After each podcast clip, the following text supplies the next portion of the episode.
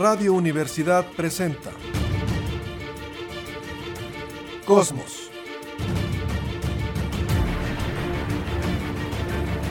Tu ventana al universo, donde el pensamiento humano descubre el lado amigable de la ciencia.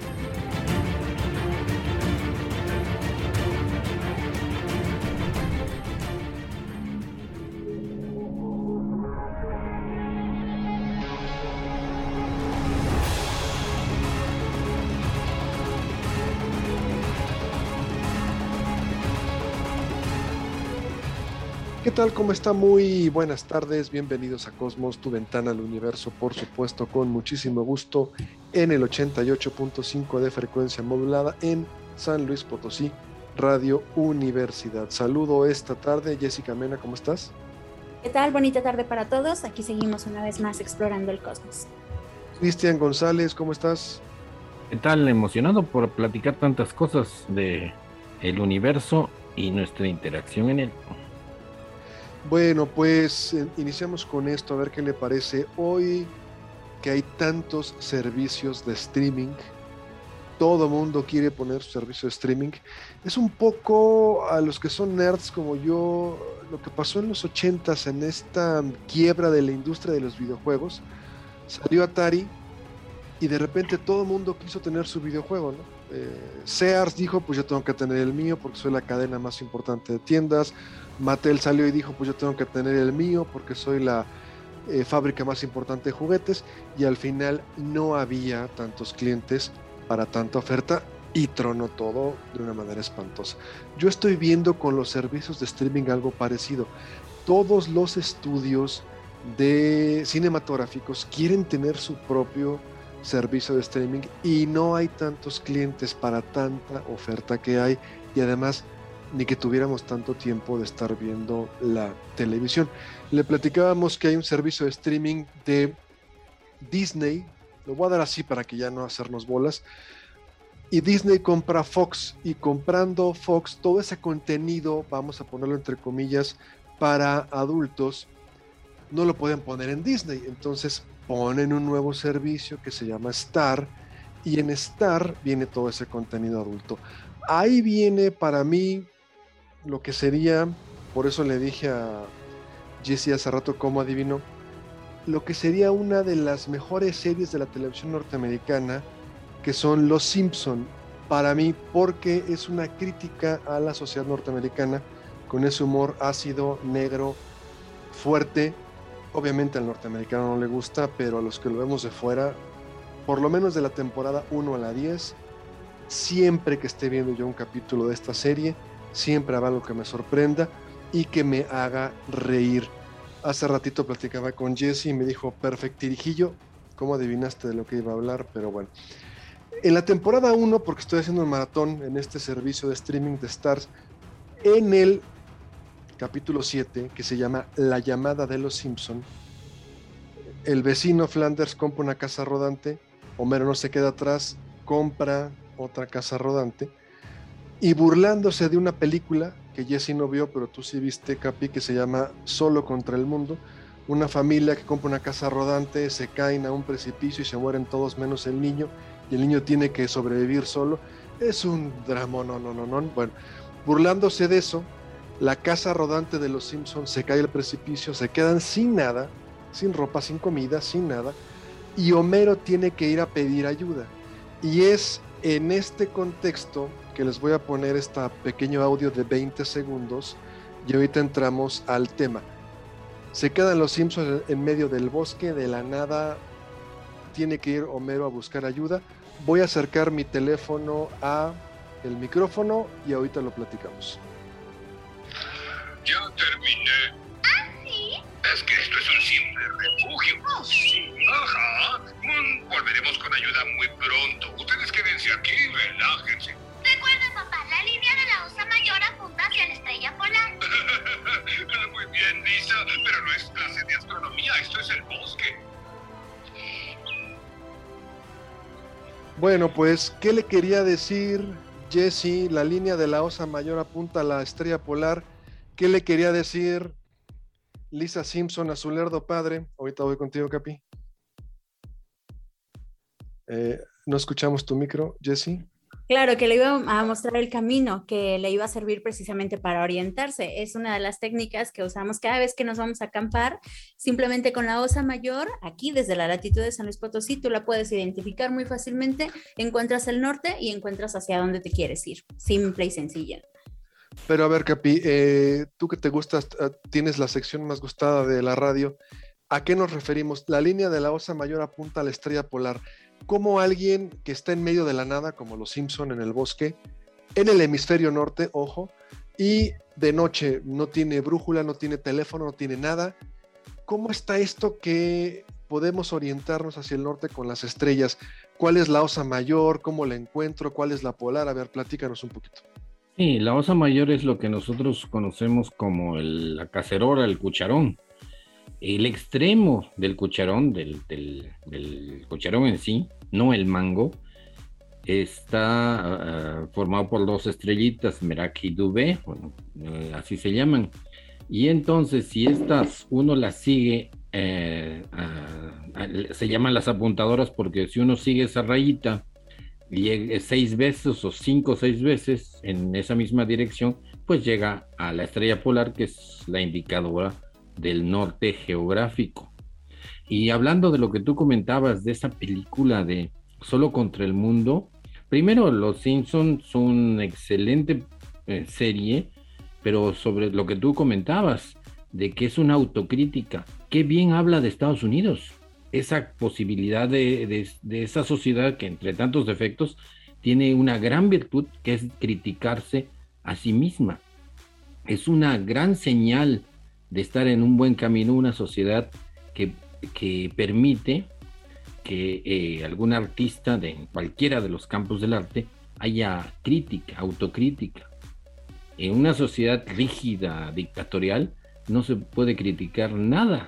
Acordémonos de la Inquisición. Y sin embargo, al que criticaba, pues, tantos astrónomos que solo decían que el cielo era imperfecto y les costaba la vida. Y esa película Solo contra el Mundo es de efectivamente un niño que sobrevive a un accidente y se encuentra a su vez con un explorador que de alguna manera va caminando, pero este señor regresa a su a una casa que tenía en, el bosque con su familia y ya todos han muerto, ya el señor es grande, los papás han muerto, pero vivía el, vivió lo más eh, memorable y bonito de su vida. Y regresaba porque le habían diagnosticado un cáncer terminal. Y regresaba a morirse a esa casa en medio del bosque. Se encuentra con el niño y él no va a regresar a salvar al niño porque está muy lejos y porque luego no hay tiempo ni energía. Y entonces él educa al niño en sobrevivir en ese ambiente. Y lo va educando y a la vez no quiere que se haga nexos con él y lo trata mal. Y le dice, sobrevive así, cuidado con los lobos, eh, aquí encuentras alimento. Lo hace un salvajito y el niño aprende a sobrevivir en ese bosque y lo educa de una manera muy, muy dura. Pero después él, él le dice, a su vez, le dice, mira, para regresar a la civilización, agarra este camino. Tú vas a regresar solo y ya sabes cuidarte y no hay problema, ya aprendiste pues hacer parte de la naturaleza. Y en una de esas tienes que guiarte en este rumbo y ahí vas a encontrar la civilización. Y es, en, creo que en el rumbo, por medio de las estrellas. Excelente película, excelente serie Los Simpsons. Jesse, en este caso, eh, nuestros antepasados, yo estuve buscando, ahorita el Capi también nos platicará en qué momento o cuándo se inventa la brújula. Por ahí alguien decían que eran ingleses, otras personas hablan de los chinos, pero bueno, una aguja imantada que ahorita nos explicará el Capi cómo funciona. Así como ubicando esta cacerola, porque uno dice la osa mayor y quiere buscar una osa, no va a encontrar una osa, por lo menos en las grandes ciudades, vas a encontrar una cacerola. Las dos estrellas opuestas al mango te van a llevar a la estrella del norte. ¿Por qué la estrella polar apunta hacia el norte? ¿Por qué, ¿Por qué es esto? Bueno, primero tenemos que decir que hay dos nortes, el norte magnético y el norte geográfico. El norte magnético es a donde te va a apuntar la brújula, efectivamente, y el norte geográfico es, por decirlo así, donde está la casita de Santa Claus, ¿no? Entonces, estos... 0.00. Exacto. Eh, estos dos nortes tienen un desfase, eh, que son más o menos como 8 grados, pero va cambiando dependiendo de qué tan norte o, o al ecuador estés, lo vas a ir midiendo diferente. Y mm, es importante porque si tú encuentras ese rumbo, ya te puedes posicionar con todo lo demás. La estrella polar, desde nuestro punto de vista, no cambia, todo el tiempo lo vamos a tener ahí sí va a cambiar, pero hasta que pasen miles de años. Para la pobre vida mortal que tenemos eh, los humanos, toda nuestra vida la vamos a ver que el polo norte de la Tierra, el polo norte geográfico, apunta a esa estrella. Entonces, si tú sabes más o menos el rumbo hacia donde está una civilización, una ciudad, te puedes orientar con esa estrella y puedes llegar a donde se te dé la gana. Ahora, Capi, la estrella polar obviamente se encuentra en el norte geográfico, pero también ¿a qué altura podemos encontrar la estrella polar? Sabiendo que 0 grados es el horizonte, 90 grados es exactamente el punto que está encima de nuestra cabeza, que se conoce como cenit. ¿A qué altura podemos encontrar la estrella polar? Ya sabemos que con la cacerola ubicamos la estrella polar, pero ¿a qué altura más o menos? De 0 grados el horizonte, 90 grados el punto exactamente encima de nuestra cabeza de aquí de, San Luis Potosí eh, está aproximadamente en 23 grados. ¿Por qué 23 grados? Porque si está al norte, eh, eh, como tú dices, el horizonte está a 0 grados. Si uno eleva esa, esa ¿cómo se diría? Ese ángulo, está a 23 grados de latitud, de, de latitud norte. Norte. Igual la estrella polar, la estrella polar de hecho no solo servía para encontrar el norte, era más, más importante para los navegantes que la estrella polar nos indicaba la latitud. Si uno está ahí en el, en el polo junto con Santa Claus, en ese poste con bandas rojas y blancas, la estrella polar va a estar en 90 grados justo encima de la cabeza. Y si uno comienza a bajar va a estar pues a 60 grados, a 50 grados, a 40 grados va a estar por Inglaterra, por ahí, por Canadá, a 30 grados va a estar por Nueva York, o cuando esté en Nueva York la estrella polar se va a, a 20 grados, y aquí, ah, perdón, en Nueva York a 30, 30 y tantos, y aquí en San Luis a 22, 23 grados. Aquí es coincidencias, como dice la canción de la vida, coincidencias hay un objeto celeste que apunta hacia el norte. Así nos tocó. Y ese objeto celeste, dependiendo, por eso se acuerda que platicamos que solamente funciona en el hemisferio norte. De acuerdo a la latitud norte del lugar, a esa estrella nos vamos a, esa altura, perdón, nos vamos a encontrar la estrella polar. Si estuviéramos en el Ecuador, la estrella polar estaría a 0 grados en el horizonte. San Luis Potosí, su latitud norte son 23 grados y un poquito más. Es muy fácil aprenderse la latitud de San Luis porque es la misma inclinación del eje de la Tierra, 23 grados y medio más o menos. Bueno, y si vamos subiendo, la estrella polar va a encontrarse a esa altitud. El Capi dice Nueva York, 30 grados. Y si estuviéramos en el Polo Norte, la estrella polar, ¿dónde estaría, Jesse? En el polo norte, la estrella polar la encontraríamos a 90 grados, estaría justo encima de nuestra cabeza. A lo largo de toda la noche veríamos que la Tierra va girando y veríamos que todas las estrellas que alcanzamos a distinguir formarían un círculo alrededor de ella. Y sí, como ustedes decían, aquí para San Luis Potosí, de hecho el trópico de cáncer pasa por aquí, pasa muy cerca de, Matehuala, que son los 23 grados y medio. Si medimos justo el punto de la plaza de armas de la ciudad de aquí de San Luis Potosí, estaríamos a 21.8 y en Matehuala estaríamos a 23 y medio.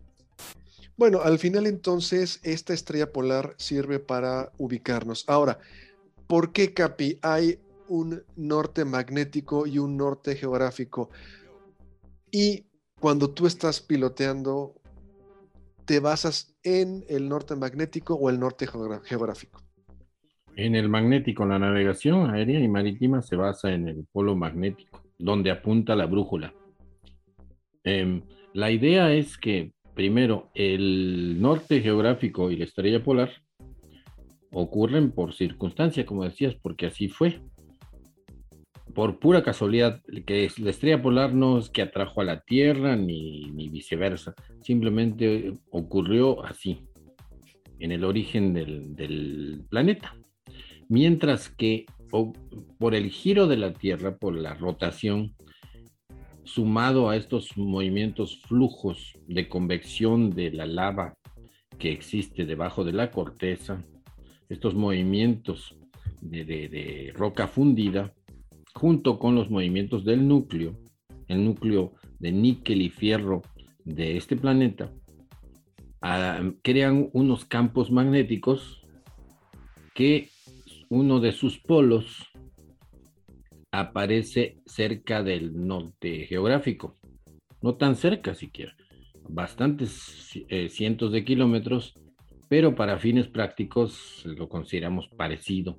Y en todos los mapas se indica esa diferencia, que aquí en México tiende a ser de 8 grados, 7 grados.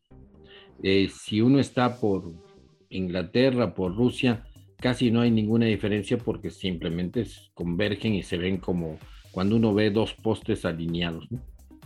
Entonces, eh, de eso se trata. Y siempre es curioso ver que si en Europa no hay eh, esa diferencia muy grande, en América sí, y fue que sacó mucho de, ah, de onda a Colón y sus marineros cuando iban pasando por el Atlántico y vieron que la brújula ya no apuntaba al norte, sino estaba apuntando como a Canadá por ahí y algo estaba pasando medio raro y se espantaron que estuviera fallando este aparatito, que en el caso que la brújula, que en el caso que hubiera neblinas o, muchas nubes que no dejaran ver las estrellas, pues ya no tenían cómo orientarse y era peligroso.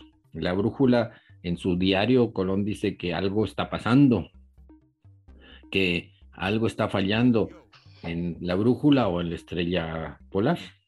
Y no sabe qué escribir en su diario porque si lo comentaba y no le daba algún fundamento simple, pues iban a tener que regresar y, América lo hubiera descubierto otro, otra persona que, que supiera un poco más de geografía. Jesse, si entiendo bien, entonces nuestro planeta tiene un campo magnético, ya que tiene un núcleo metálico sólido rodeado de metal semilíquido. Esta fricción de metal sólido con líquido provoca un campo magnético.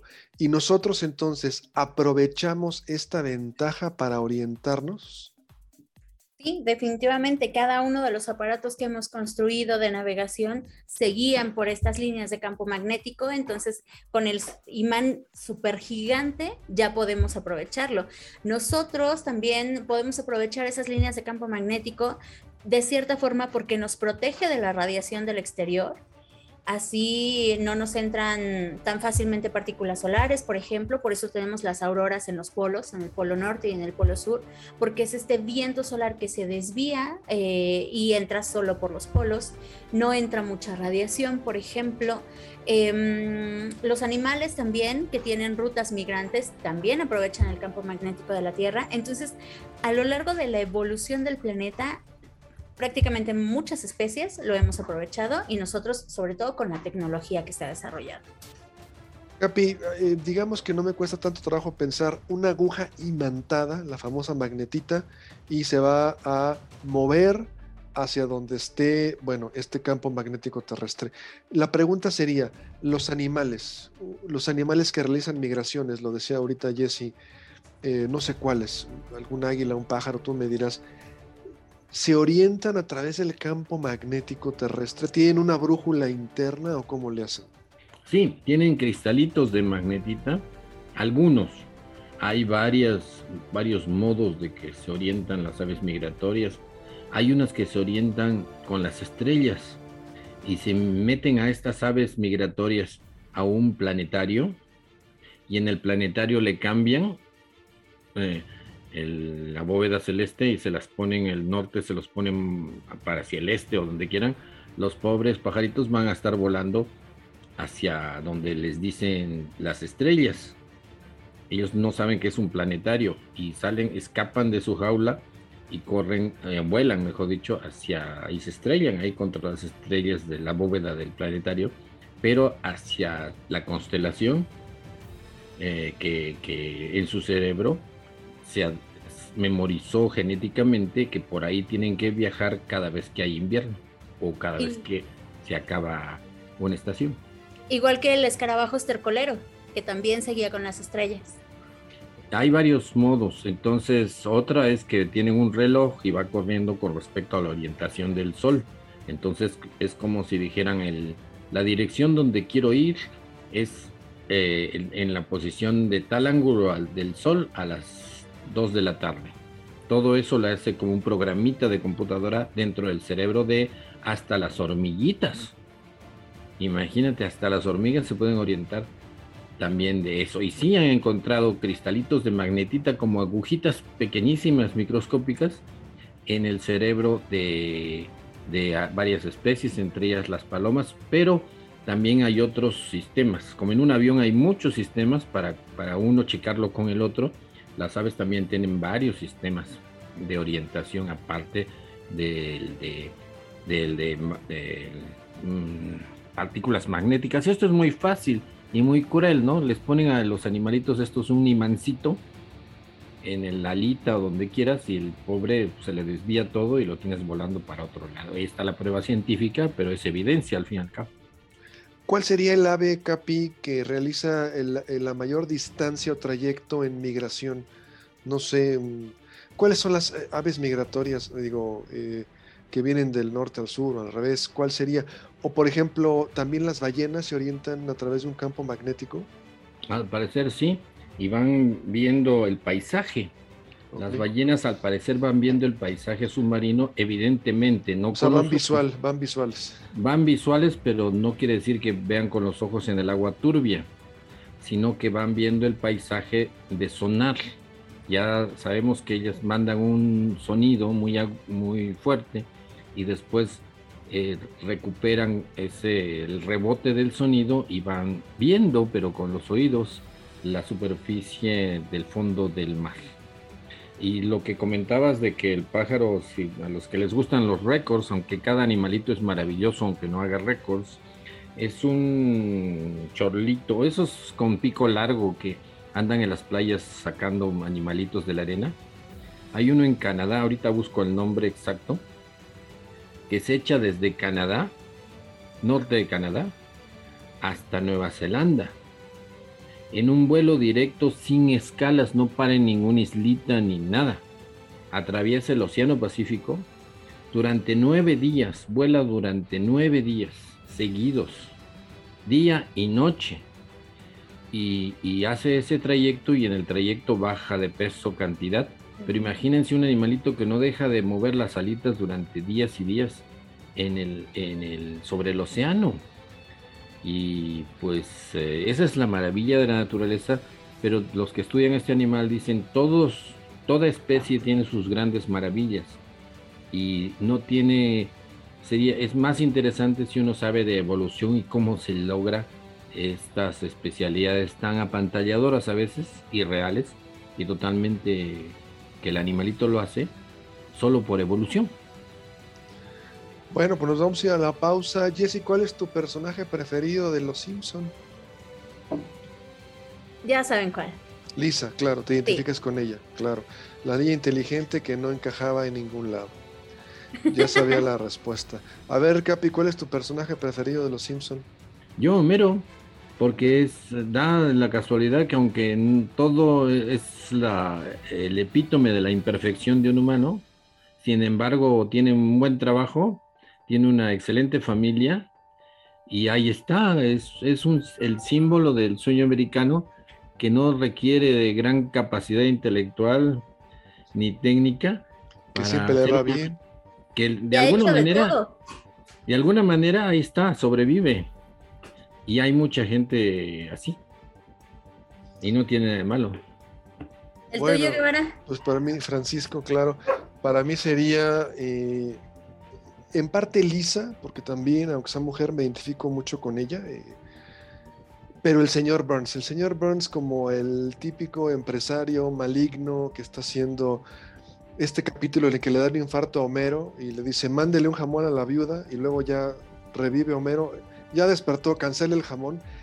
El típico empresario neoliberal eh, sin, sin corazón que parece que no le circula sangre en las venas, el señor Burns. A mí es el que más me, me gustaría, ¿no? Capi, Eso es lo que dice la gente que trabaja contigo. De ti. Probablemente sí. No, el, el, a ver, Capi, el director de el señor Burns tiene frases célebres. Una de que dice, ¿de qué sirve tener dinero si no se puede infundir terror en las masas? Claro, claro. Por ese es excelente. Ese es, como tú dices, el ejemplo de un neoliberal. Y pues estamos en este mundo tan diverso y tiene eh, tanto derecho a existir como cualquiera. Bueno, pues nos vamos a ir a una pausa. Estamos en Cosmos, tu ventana al universo. Una pausa breve y volvemos.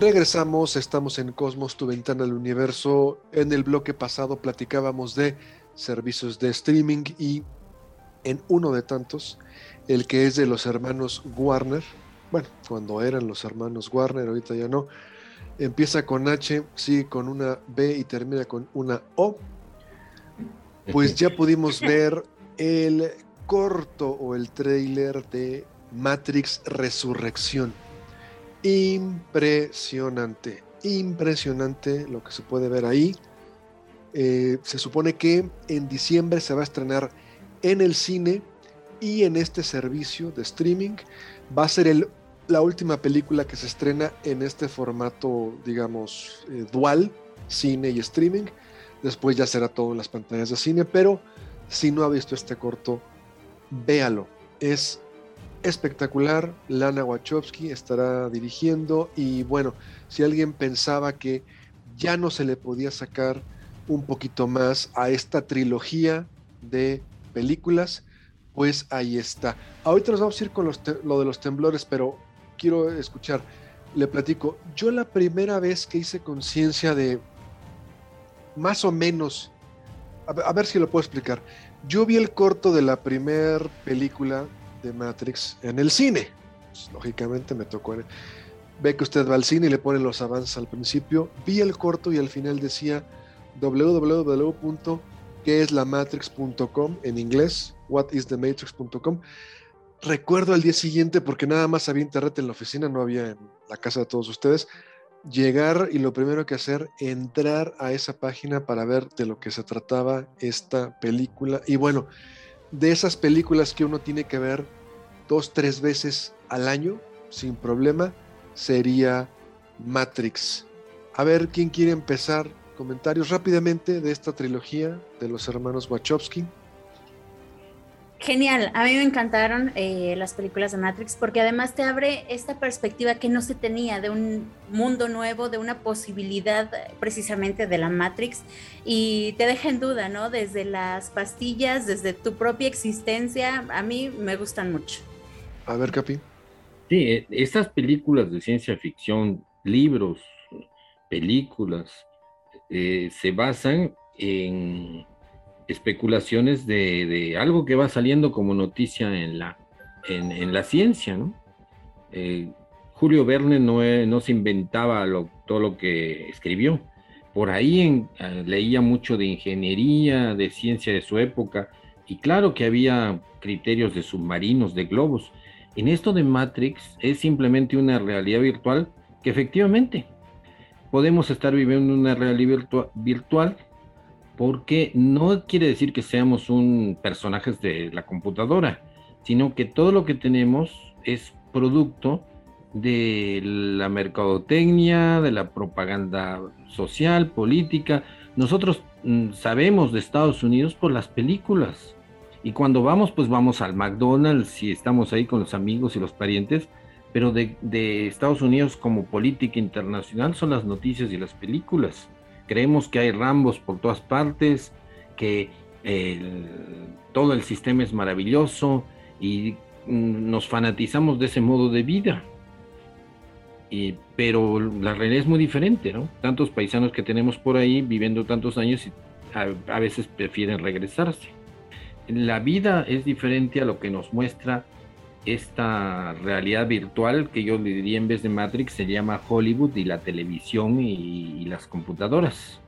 Y los mexicanos tenemos muy buena experiencia de la realidad virtual que nos estuvieron haciendo vivir las ah, televisoras, los medios.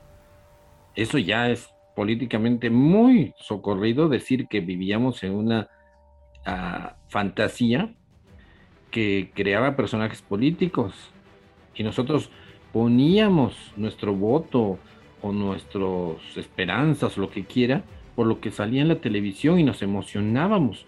Teníamos a, personajes ejemplares para nuestra vida que simplemente eran artistas que vivían otra vida muy, muy personal. Eh, el ejemplo que de lo que ha estado pasando en Estados Unidos con los Kardashians, de que es una familia, yo nunca los he visto, solo escucho los chismes, eh, que dicen que todo el mundo está pendiente qué ropa usa, qué responde cuando se pelean se discuten para utilizar esas mismas frases, y son personajes que viven de, de engañar, así no son en su vida personal, y nadie es así en su vida personal. Pero Jesse, pero Jesse, yendo más allá de lo que dice el Capi, y ya pasamos a tu nota, por favor, yendo un poco más allá, po- podríamos pensar que realmente no una realidad virtual, que estamos viviendo en una especie de simulación y que todo lo que vemos es una simulación, es un programa de computadora, estamos insertados dentro del programa, pero no, no en sentido figurado, eh, real, estamos dentro de un programa de computadora y todo esto va de acuerdo al programa de computadora. ¿Cómo lo ves en Matrix? ¿Tú lo crees así? ¿O es simplemente una película? No hay que, no hay que creérsela tanto, Jessie. ¿Cómo lo ves tú? Para mí sería solo una película, como Ok. tal que estuviéramos en la Matrix real. Eh, no, se- o sea, bueno, no sé, sería como muy fumado. Pero acuérdate lo que Eh, decía Morfeo, define real. Claro, claro, claro. Lo que sí es que cada uno tiene su propia realidad, ¿no? Los sentidos que tenemos, la apreciación del medio en el que nos desarrollamos, en el que vivimos, va a ser difere- diferente la que tenga Cristian, la que tenga Guevara, la que tenga yo. Francisco. Es que a mí me ¿Por, gusta por Guevara, qué, por qué. Cristian sí y Francisco no? Bien, yo también- También yo ahí le digo el cap, A ver, Capi, perdón. Adelante. perdón. También estoy de acuerdo con eso. ¿Por qué lo tratas así? Ya lo conocemos muchos años. Sí, llevo que casi 18 años de conocerlo, pero a mí me gusta Guevara, está padre. Que Me- por cierto, el día que me, me conoció le caí muy mal, pero es otra historia. A ver, Capi, ¿crees que estamos dentro de una Matrix, una simulación? No en sentido figurado como lo que tú decías, nos venden una realidad las televisoras. No, ¿realmente es un programa de computadora o es una película y no hay que exagerar? Realmente es un algoritmo. Y nada que ver con máquinas ni con eh, circuitos de silicio. Ok. Nuestro cerebro evoluciona y agarra tips del mundo exterior. Los neurofisiólogos que están en la investigación límite resumen esto es que nosotros somos una historia que nuestro cerebro le cuenta a nuestro cerebro. Los colores afuera, nosotros vemos unos cuantos colores y combinaciones de ellos. Todos sabemos que es un rango muy pequeñito. Es como si de toda una escala del piano solo escucháramos do re mi, nada más. Pero sin embargo, con esos tres notitas podemos hacer una cancioncita. Pero eso no quiere decir que no haya toda una sinfonía de sonidos afuera. Nuestro cerebro evoluciona para que sobrevivamos, no para que tengamos una imagen real de lo que está afuera. Por eso no nos sirve para nada ver en rayos X, porque sería muy difícil, no nos importaba más que estar escapando de los leones, no nos interesaba lo que el león tenía dentro de su cuerpo.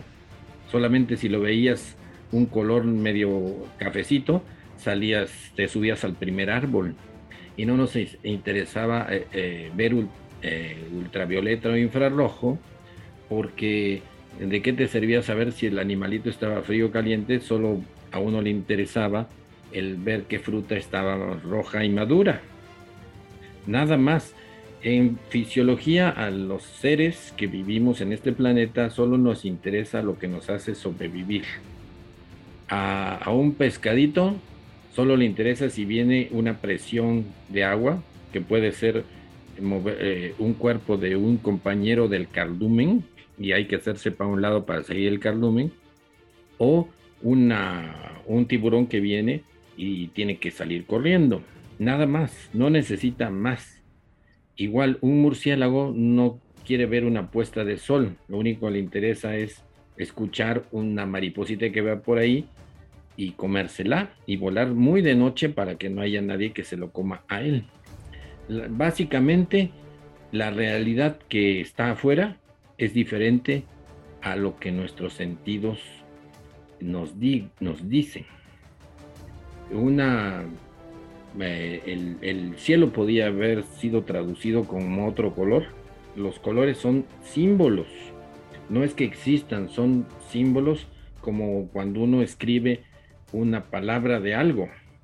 No quiere decir que el cielo tenga una C, una I, una E por ahí. Simplemente es un símbolo que nosotros decimos cielo. Y igual nuestros ojos reflejan algo azul que está arriba y no es que sea azul, sino simplemente nos dicen, es ese color que tú le has puesto nombre azul. Eh, las abejas ven otros colores, la flor que nosotros la vemos a blanca, ellas la ven media, media naranja, media roja, llena de rayas que nosotros no vemos porque son rayas que se ven en luz negra o ultravioleta.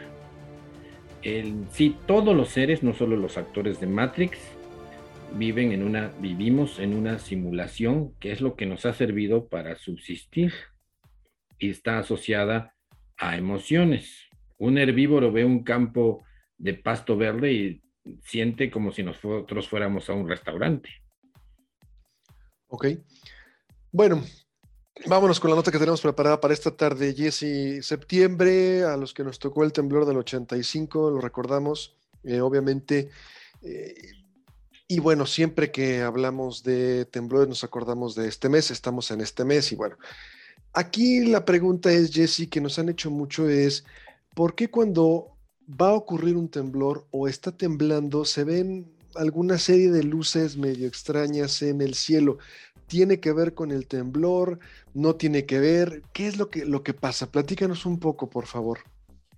Sí, bueno, los memes están diciendo septiembre, Septiembre, sí. Ajá, muy acertado.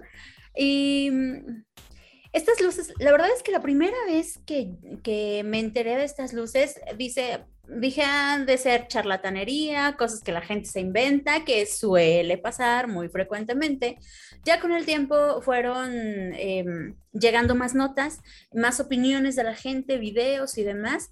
Y ah, bueno, al parecer sí hay una investigación que se ha hecho en la parte sur de Estados Unidos, en donde ya eh, unos geólogos, geofísicos, están diciendo cuál es el porqué de estas luces. Primero, no todos los sismos van a, generar estas luces en el cielo, que las luces pueden ser de diferentes colores. Eh, se supone que para que esas luces se generen requiere de un sismo más o menos de 5 puntos Richter en adelante. O sea, un sismo bastante fuerte. Ahí sería el, primer requisito. Exacto. Ajá. Em, y estas luces, al parecer, se generan por el movimiento de la Tierra por esta especie como de fricción que se genera entre en la corteza terrestre. Esa fricción genera energía, más o menos como la estática que tú generas al frotarte un globo en el cabello. Entonces esta energía sale disparada hacia el cielo como chispas y es lo que nosotros podemos percibir. Chispas de diferentes intensidades, de diferentes colores, pero a mí me parece todavía un tema un poco ambiguo, no sé cómo lo vean ustedes porque mm, eh, hay personas que dicen que se ven justo en el momento del sismo, hay personas que dicen que los ven uno o hasta dos días antes, que entonces aquí es donde a lo mejor ya no entraría tanto esta relación. Em, pero bueno, básicamente esos son como los generales. No sé qué opinen ustedes. O sea, a ver, si entiendo bien es tenemos, eh, no quiero decir, dos placas tectónicas o, o la Tierra, ¿sí? O sea, el suelo. Al momento en que viene un temblor, empieza a friccionar, se genera cierta electricidad estática, parte de esta electricidad escapa y es lo que alcanzamos a ver. De alguna manera reacciona en la atmósfera y es lo que alcanzamos a ver.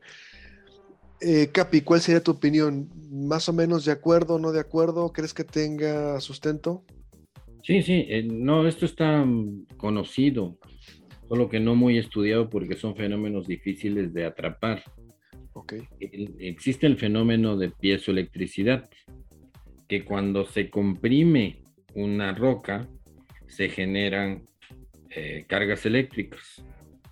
Entonces, mm, pues un sismo es nada más que una liberación de eh, energía acumulada por este movimiento de las placas tectónicas y obviamente también se comprimen montaña contra montaña.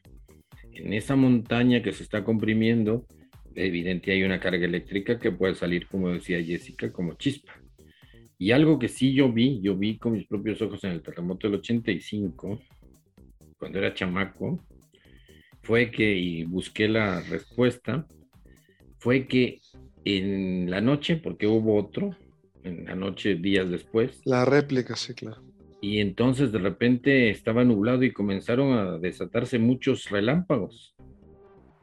Así, Que no eran relámpagos. eh, eran relámpagos. Ah, Pero, ok. ajá. tie- relámpagos, relámpagos. Pero el- lo asombroso era que eran todos en el momento del sismo. Eh, ocurrían en el mismo momento, estaban ocurriendo relámpagos evidentemente ocasionados por el sismo. No era nada más que, que fricción.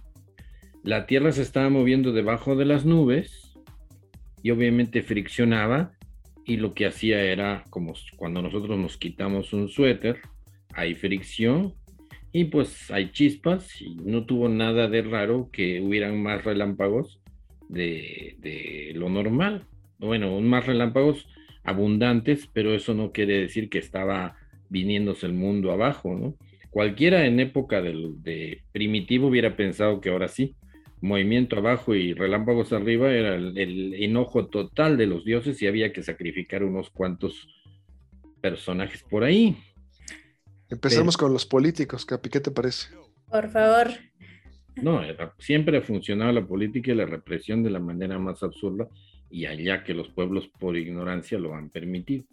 Entonces, eh, lo que ocurrió fue eso, que simplemente si hay fricción abajo, pues va a haber más relámpagos de lo normal y ya, pero acabado la fricción y acabada la nube, pues se acaba el fenómeno y nada más es algo impresionante y maravilloso de ver. Aquí la pregunta sería, Jesse, por ejemplo, si estas luces de terremoto famosas se pueden ver en un día completamente soleado, porque yo vi las imágenes del sismo, era en la noche, estaba medio nublado en México, en la Ciudad de México, pero imagínate un día, Ciudad de México, bueno, no Ciudad de México, no queremos que haya un temblor, pero en una ciudad X. Está eh, completamente soleado, no hay ninguna nube en el firmamento, y empieza a temblar. ¿Se podrían ver estas nubes, de estas luces de terremoto? ¿O forzosamente tenemos que tener eh, nubes para que pueda haber esta descarga eléctrica? Pues el contraste de lo que hemos observado, por ejemplo, con los relámpagos, es que tiene que ser de verdad muy intensa la, descarga para que se pudiera observar en un día soleado, ¿no? Siempre los vemos en días nublados, etcétera. Eh, solo encontré, de todos los terremotos que mencionaban, solo encontré uno que sucedió en Italia, que al parecer ahí el día estaba como un poco soleado y la gente reportó, no en el cielo, pero que hubo gente que vio como como si fuera fuego, como llamaradas saliendo del piso. Ok. Fue el único dato que yo Como encontré. chispas, Eh, digamos. Ajá, algo así. Ok. Todos los demás sí eran ya sea en la noche, en un cielo nublado, etcétera. De hecho, todos los videos que se muestran a lo largo de, de todo este tiempo son así con características como un poco oscuras y ahí es en donde pueden verse más fácilmente estas centellas. Que también esas, eh, pues obviamente la gente especula y se ha llegado a pensar que si eran relámpagos, que si eran eh, transformadores que explotaban. Hubo algunos valientes que se atrevieron a decir que eran extraterrestres visitándonos a lo largo del tiempo. Pero bueno. ah, ok. e- Eran viajeros en el tiempo. Olvídate sí, o sea, a lo extraterrestre, largo Era de un viajero en el eh, tiempo, o sea, como el Dr. Brown, los, Ajá. este, Como en ¿Cuántos eran? Terminator. no sé cuántos gigawatts. Ah, claro, Terminator. Cuando llega el Terminator se hace una especie de circunferencia, bueno, esfera, con una gran cantidad de relámpagos, ¿no? Exacto, sí. Ajá. Pero bueno, eh, simplemente es ah, el afán de querer encontrarle una, una razón, una explicación algo que no conocemos. Actualmente el fenómeno ya se está estudiando, sobre todo en la parte de que si podemos observar esta clase de centellas, de chispas, días previos al sismo, pues pueden ayudar a tal vez prevenir desastres, ¿no? Pero es, como les digo, es todavía muy ambiguo, hace falta mucha más información. Al parecer lo que genera esta fricción son materiales que, eh, que sean como en base a cuarzo. Veremos qué, qué sucede en, en más investigación. Capi, podríamos concluir entonces que promete esta teoría, pero hay que trabajar muchísimo más en ella y poder hacer predicciones exactas para poder elevarlo a la categoría científica. De entrada, tiembla, vemos unas luces raras, intentamos dar una explicación, pero más allá no tendremos nada. ¿Estarías de acuerdo? Sí, y, en China están utilizando los animales. Hay un catálogo y científicos. Y no tiene nada de mágico que el animal lo, lo pueda presentir, porque simplemente, como decíamos hace un rato, tiene otros, otros rangos en sus sentidos y puede sentir vibraciones en la tierra que lo espantan porque nunca las escucho o si las escuchó alguna vez eh, vinieron seguidas de un, de un terremoto, porque el terremoto es una liberación de energía en varias frecuencias y en de varias maneras. Nos explicaban que eran ondulatorios, trepidatorios y eso, ese tipo de vibraciones los escuchan los animales mucho mejor que uno.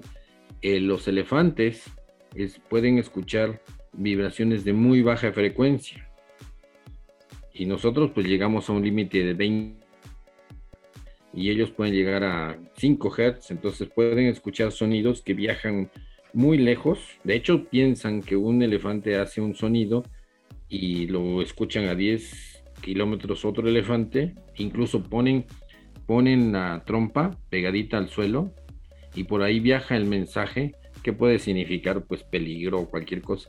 Eh, eh, ver lo que sienten los animales no tiene nada de mágico, simplemente ellos pues van a percibir con sus sentidos en diferente, en diferente grado que nosotros.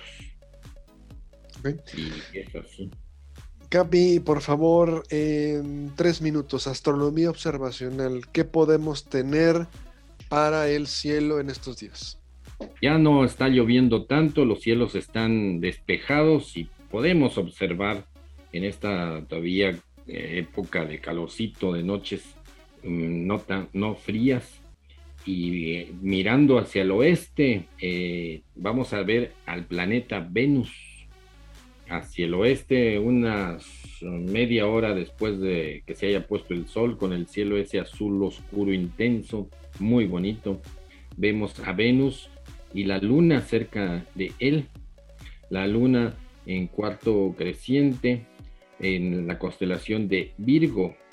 Y a ver si más en el horizonte vemos el planeta Mercurio. Muy buena, muy buena manera de conocer el cielo, de interesarse, imaginándose que no es una pantalla de televisión, sino que estamos viendo directamente, directamente los planetas, directamente el cielo y imaginar nuestra posición en ello. De eso se trata este, este astronomía observacional, de que eh, intervenga uno en ese cielo y se sienta parte como parte que es. Entonces, pues estos días hacia el oeste, mmm, media hora después del atardecer, no se pierde el espectáculo de Venus, Quetzalcóatl, la estrella en este caso del atardecer. Y, y entérese en internet de Venus, cómo es ese planeta, con tanto calor, 400 grados en la superficie, pues imposible de, de, habitar, pero con muchas otras características, este hermano fallido de vida de la Tierra, porque es muy parecido al planeta Tierra en volumen y demás, y que originalmente la, la Tierra era eh, la, la, atmósfera de la Tierra tenía esa composición. La atmósfera de Venus tiene eh, dióxido de carbono y la Tierra en sus orígenes tenía dióxido de carbono. Era prácticamente dióxido de carbono. Fue la vida por fotosíntesis que produjo esta cantidad de oxígeno que respiramos y la sigue produciendo. Las plantitas, el, el plancton, el fitoplancton hicieron la maravilla en este planeta de cambiarle la composición de solamente tener nitrógeno y dióxido de carbono, que pues no hubiéramos podido respirar, lo cambió y eh, hizo las reacciones de fotosíntesis y produjo el oxígeno que tanto val, valamos, ¿cómo se dice? Perdón, eh, tenemos eh, para vivir. Bueno, pues se nos agotó el tiempo, nos despedimos Jesse, gracias, muy buenas tardes. Gracias, bonita noche para todos, nos vemos aquí la próxima semana. Capi, muchas gracias, que descanses. Nos estamos viendo el próximo mmm, sábado. Sábado. próximo sábado. Gracias, esto fue Cosmos, tu ventana del universo, todos los sábados en punto de las 6, aquí en Radio Universidad. Pásenla muy bien, nos vemos.